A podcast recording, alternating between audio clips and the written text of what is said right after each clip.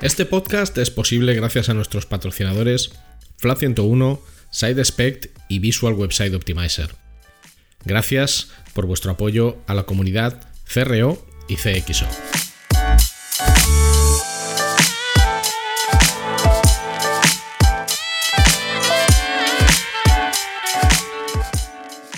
Hola, mi nombre es Ricardo Tallar y estás escuchando CRO Café, el podcast de referencia en CRO, que son las siglas de Conversion Rate Optimization, y también el podcast de referencia en CXO, que son las siglas de Customer Experience Optimization, y en diseño y optimización de productos y servicios digitales. Aquí hablamos sobre nuestro trabajo como profesionales digitales con el objetivo de compartir, entretener y aprender, a veces en solitario, y a veces con la mejor compañía de otros profesionales que pasan por este podcast. Yo estoy delante del micro, pero detrás está Luis Miguel Ferrer, que es quien hace que cuando escuches esto todo se oiga estupendo y fantástico. No le vas a oír, pero él es sin duda alguna el hormigón y el pegamento de este podcast.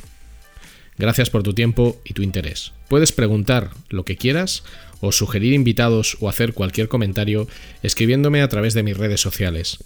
Arroba rtallar, r t a y a r en Twitter e Instagram o a través de LinkedIn buscando mi nombre, Ricardo Tallar, y estaré encantado de leer tu opinión, mensaje, comentario o lo que sea. Y ahora vamos a disfrutar del podcast.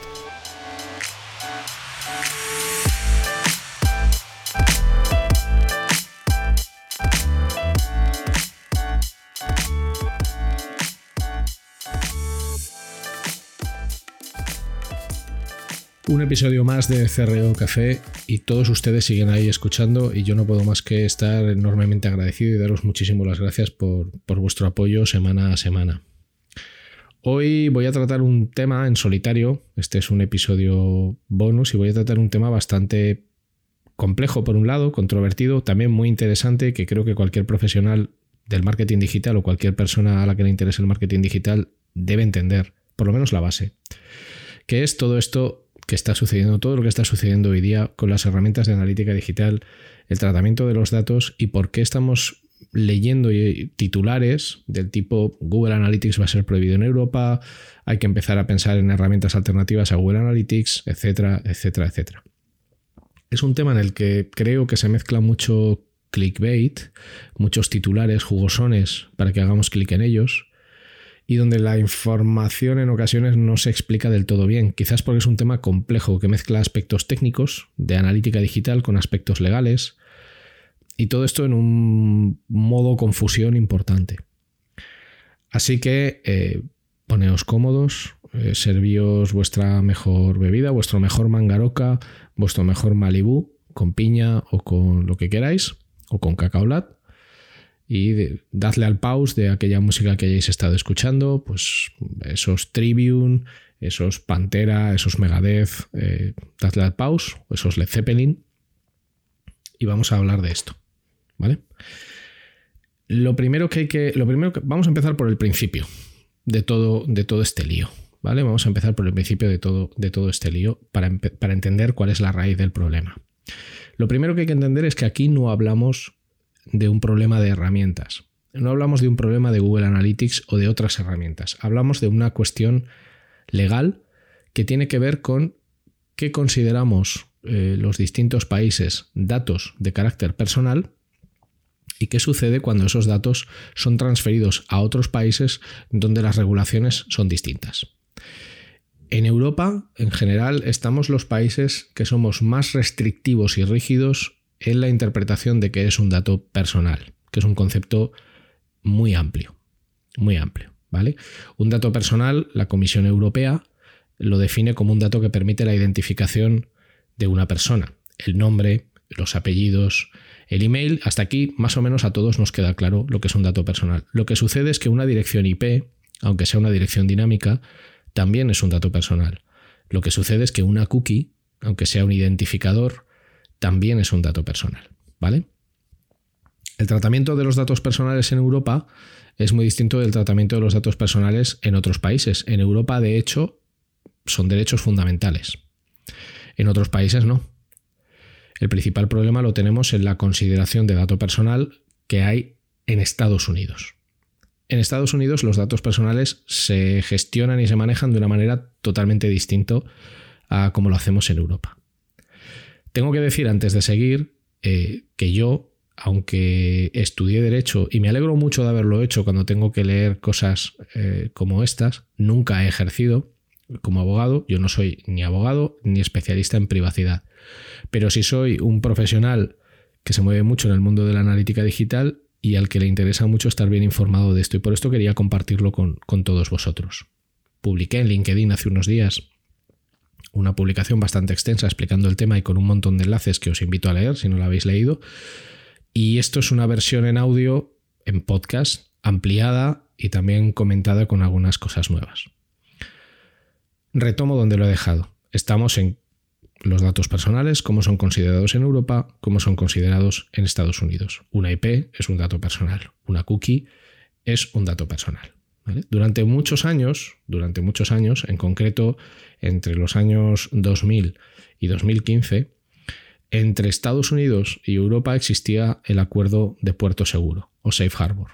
El, el acuerdo de puerto seguro básicamente era una regulación intraterritorial entre Estados Unidos y la Unión Europea, en la que las empresas norteamericanas se comprometían a respetar el grado de privacidad en el tratamiento de los datos de la normativa europea.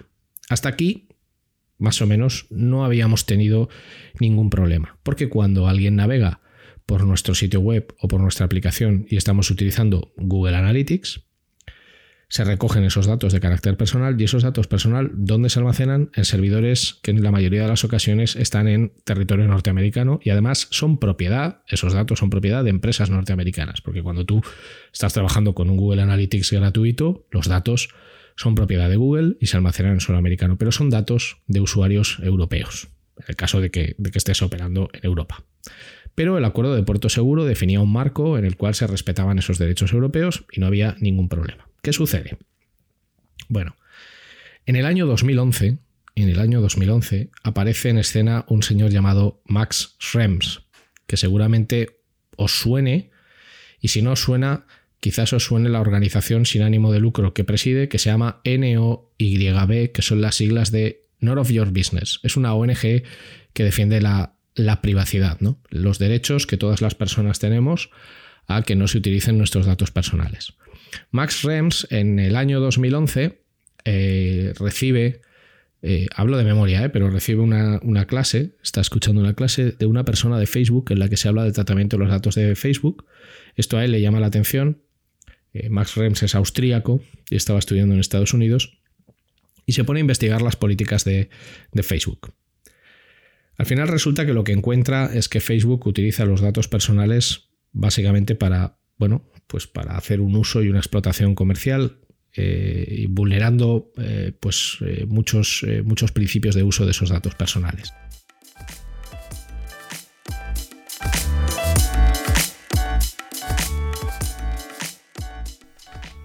No te vayas, no te vayas, que solo es un anuncio y es muy corto.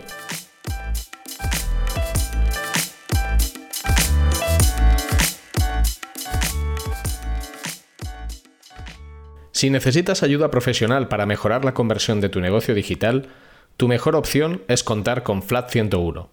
En Flat 101 somos especialistas en el diseño, desarrollo y optimización de servicios y productos digitales y podemos darte soporte en todas las áreas técnicas que intervienen en la conversión. Más de 15 años de experiencia profesional en más de 500 proyectos de conversión para multinacionales y startups a tu servicio, con el mejor equipo de profesionales CRO que vas a encontrar. El resultado nos importa y el cómo conseguirlo también. En FLA 101 estamos listos para ayudarte.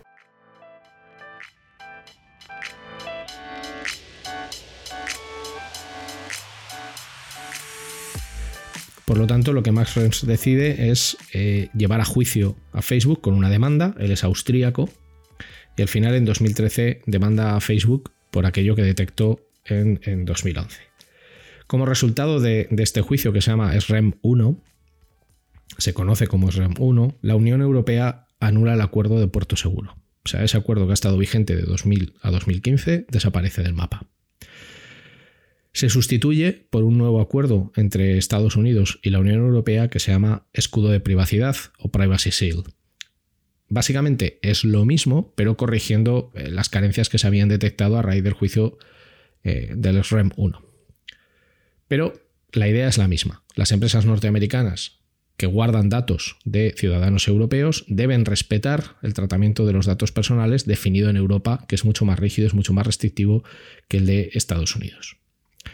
En paralelo, en paralelo, junto con el escudo de privacidad, aparece el famoso GDPR, que es un reglamento a nivel europeo que adoptamos todos los países de la Unión Europea. Sé que, por ejemplo, en la TAM eh, la situación es, diferente. No, no quiero opinar porque no la conozco bien, pero la situación es diferente. Ha habido personas que escuchan el podcast en Argentina, en, Uruguay, en Colombia, en México, en Bolivia, en otros países, que me han escrito a través de LinkedIn preguntando, oye Ricardo, ¿y esto qué sucede con los países de, de América? Bueno, la verdad es que no tengo respuesta porque no conozco en gran detalle esto, pero estaría encantado de que me lo contéis vosotros si alguien que nos escucha tiene un buen conocimiento de esto y vive, y vive en América, ¿no? en cualquiera de estos países. Aparece el escudo de privacidad, aparece GDPR. Y Max Rems, de nuevo, eh, formula una denuncia y hay un juicio que se llama REMS 2, eh, que sobre todo tiene que ver con el artículo 44 de GDPR, que a su vez es el primer artículo del título 5 del Reglamento General de Protección de Datos, que define todo lo que una empresa debe cumplir para poder transferir datos a, otra empresa, garantizando la privacidad de los, datos de, de los datos de los usuarios. Al final, el resultado de todas estas demandas es que la Unión Europea anula el escudo de privacidad, anula el Privacy Shield. Y ya no tenemos un marco regulatorio que garantice que los datos que viajan, esas IPs, esas cookies que viajan a empresas norteamericanas y están alojadas en servidores norteamericanos, están seguras. En paralelo, además, aparece en el año 2019-2020 una norma en la administración Trump que se conoce como Cloud Act, ¿vale? El acta en la nube. El Cloud Act básicamente lo que viene a decir es eh, que el gobierno de Estados Unidos puede solicitar a cualquier empresa norteamericana los datos de cualquier persona, sea ciudadano europeo o no, si la seguridad nacional de los Estados Unidos está en juego. Claro, el Cloud Act pues vulnera evidentemente el, GDPR. Este es el cacao legal, que es difícil de entender. Quedaos con esta, quedaos con esta copla, quedaos con esta canción. Cada vez que una persona, que un ciudadano europeo entra en una web, cada vez que un ciudadano europeo entra en una web que está utilizando Google Analytics, eh, recogemos vía una cookie una serie de datos que son considerados personales. Por favor, no entremos en pensar, eso no es un dato personal porque es una IP, eso no es un dato personal porque es una cookie. Se trata de lo que legalmente se entiende que es un dato personal y un cookie y una cookie o una IP son un dato personal. Esos datos son almacenados por Google en servidores la mayoría de las veces en Estados Unidos y aunque no estén en Estados Unidos son propiedad de una empresa norteamericana que está sujeta al Cloud Act. Por lo tanto, se vulnera eh, básicamente el título 5 del reglamento que define cómo deben de producirse las transferencias de datos para que haya garantía de los ciudadanos europeos. Esta es la raíz del problema. ¿Cómo hemos podido vivir todos estos años utilizando herramientas de analítica digital? Porque había unos acuerdos legales marco, bien fueran el acuerdo de Puerto Seguro o el escudo de privacidad, que garantizaban que los datos que viajaban de los ciudadanos europeos a Estados Unidos, a empresas norteamericanas o a servidores en Estados Unidos, eran respetados conforme al reglamento europeo. Ahora mismo no hay acuerdo de este estilo, no lo hay. Eh, ¿Qué es lo que Google está demandando a través incluso de una entrada pública en su blog? Lo que Google está demandando, y parece que tiene todo el sentido, es un nuevo marco legal, un nuevo acuerdo. Un nuevo acuerdo en el que Europa y Estados Unidos definan pues, un marco de protección de los datos personales donde no va a haber este problema. Pero a día de hoy esto no existe. En paralelo, ¿qué ha sucedido? Con la entrada del Reglamento General de Protección de Datos en vigor, se ponen en marcha las agencias de protección de datos de cada país. Aquí en España es la AEPD, la Agencia Española de Protección de Datos, en Francia es la CNIL y en Austria pues es la, que es. Austria y Francia son los primeros países que en el año 2022, en enero y en febrero, han sacado resoluciones eh, vinculadas a Google Analytics, que son las que habéis leído en los titulares. Ambos casos son del año 2020, es decir, son denuncias del año 2020 cuya resolución ha salido ahora dos años después. Lo que se dice en esas resoluciones no es que se prohíba Google Analytics, lo que se dice en esas resoluciones es que no se cumple el Reglamento General de Protección de Datos.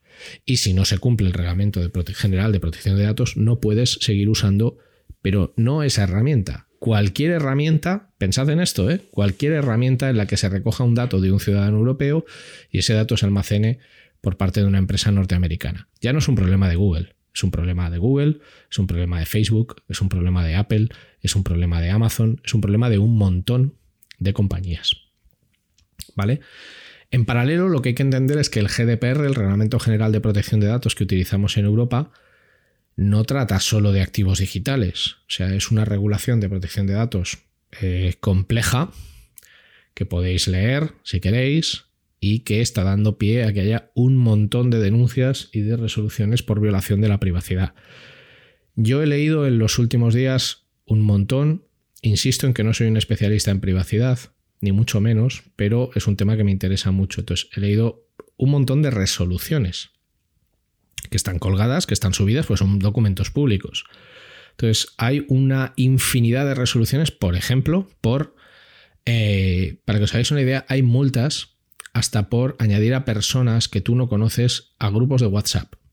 O sea, no me lo, no me lo invento, hay multas por esto. Eh, por tener cámaras en un bar y distribuir esas grabaciones eh, a través de WhatsApp o a través de redes sociales por tener cámaras en establecimientos que graban parcialmente la calle sin que las personas que pasan por la calle sean conscientes de ellos, por publicar fotos de menores sin el consentimiento de sus dos progenitores en el caso de parejas que están divorciadas, por ejemplo. Hay multas por empresas eh, a las que una persona se ha dirigido para que no le envíen más emails, esa empresa no lo ha hecho, no ha respondido, ha recibido una renuncia. Hay, infinidad de multas que pueden alcanzar cantidades de hasta 20 millones de euros e incluso hasta el 4% de la facturación anual de una compañía. ¿Vale? Este es el marco regulatorio con el que tenemos que lidiar en Europa. No voy a entrar a valorar si tiene o no tiene sentido, si es más correcto o es menos correcto. Es el nuestro, ¿vale? En el que el dato personal de cualquier tipo, imagen, nombre, IP, grupo sanguíneo, todos esos son datos personales, se protege eh, con un cero bastante estricto.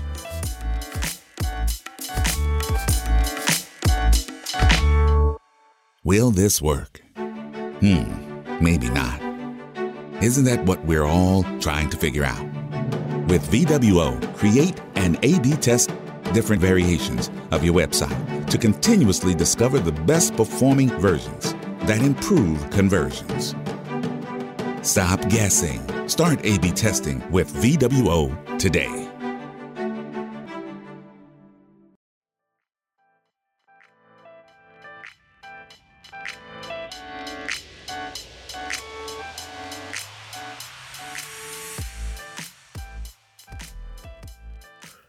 Pero claro, esto nos afecta en la medición digital. Claro, ¿se puede cumplir el GDPR en las transferencias de datos? Se puede, principalmente anonimizando los datos. O sea, ha habido dos grandes tendencias en analítica digital. El auge y la explosión de los, de los CMP, que son las siglas de Consent Management Platform, fundamentalmente Cookiebot y otras plataformas, que lo que hacen es facilitar el, consentimiento expreso del usuario en que se instalen cookies en tu sistema y qué tipo de cookies quieres que se instalen. Esto lo estáis viendo absolutamente en todas las webs del planeta para que tus datos se recojan de la manera correcta. Esto por un lado. ¿Vale? Pero para cuando los datos van a ser transferidos a empresas norteamericanas o a empresas con servidores en, Estados Unidos, fundamentalmente norteamericanas, eh, ¿Qué hay que hacer? Bueno, pues ah, también hay dos tendencias. Está la pseudoanonimización y la anonimización de los datos. Pero los datos pueden ser tratados de la manera correcta para cumplir con GDPR. ¿vale? En paralelo, cuando, para que una empresa eh, pueda cumplir el GDPR, y esto ya no, es, ya no es digital, suele utilizar unas cláusulas que hay que firmar que se llaman SCCs, que son estándar contractual clauses, si no recuerdo mal en inglés, en, castellano, pues cláusulas contractuales tipos. ¿no? Había unas cláusulas previas hasta la anulación del escudo de privacidad que toda empresa debía cumplir y, tenía que tener, que estarán vigentes hasta el 27 de diciembre de 2022. a partir de ahí habrá otras cláusulas nuevas. Dejando este tema aparte, ¿cómo queda el marco de la analítica digital? Bueno, a día de hoy lo primero que hay que hacer es cumplir GDPR. Y aquí entran los Consent Management Platforms, eh, la anonimización de datos, bueno, todo lo que se puede hacer a nivel técnico, que es complejo y que no voy a tratar en este episodio, para respetar eh, GDPR. Por un lado, esto. En, segundo lugar, eh, no es que no utilices Google Analytics. Pensad no solo en Google Analytics, sino en cualquier herramienta norteamericana que recoja datos, que son muchísimas hay que ver si esas transferencias de datos son conformes a la legalidad o no. Ahora mismo hay un limbo, hay una nebulosa bastante oscura. No basta con que eh, aquí hay bastante controversia, pero en principio parece que no es suficiente con trabajar con herramientas de analítica digital que tengan sus servidores en Estados, eh, perdón, en la Unión Europea. Si la empresa es norteamericana, el Cloud Act sigue siendo válido y entonces la administración de los Estados Unidos podría pedirle a esa empresa, dame los datos de estos ciudadanos europeos, la empresa se los tendría que entregar y estaríamos vulnerando una vez más eh, GDPR. Aquí se está yendo eh, caso a caso y es un cacao bastante difícil. En primer lugar, respetar GDPR. En segundo lugar, considerar eh, herramientas alternativas de medición que deben ser europeas con servidores europeos. Y en tercer lugar, esperar mantenerse al tanto de eh, qué sucede con un acuerdo similar al, acuerdo de puerto seguro o al escudo de privacidad. El panorama ahora es, es bastante gris. Es bastante gris. Yo no diría negro, pero es bastante, es bastante gris. Este tema de los datos no es nuevo, este tema de los datos lleva años y años y años existiendo y es lo que está por debajo de la motivación de muchas decisiones y es un tema bastante complejo. Em, lo, que, lo, que, hay que hacer ahora es esperar a que, eh, bueno, con suerte haya una nueva legislación que en breve permita pues, que sigamos transfiriendo datos a Estados Unidos con la garantía de que se van a respetar los derechos fundamentales y todas las normativas europeas en materia de privacidad.